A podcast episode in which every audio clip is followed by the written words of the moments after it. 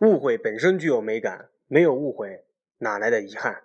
得不到的才是最美的，人都只爱得不到。真相其实不重要，因为真相没有力量，生存下来才重要。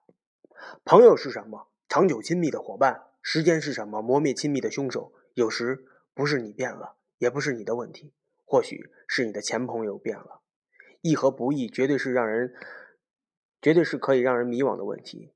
仿佛只有不义之人才可以生存下去。不义之人是不是对义的打破常规？不义之人是不是才是最义的人？如果你想解开这些问题，请看这部来自韩国的经典大片《朋友》，是这个韩国的巨星张东健主演的。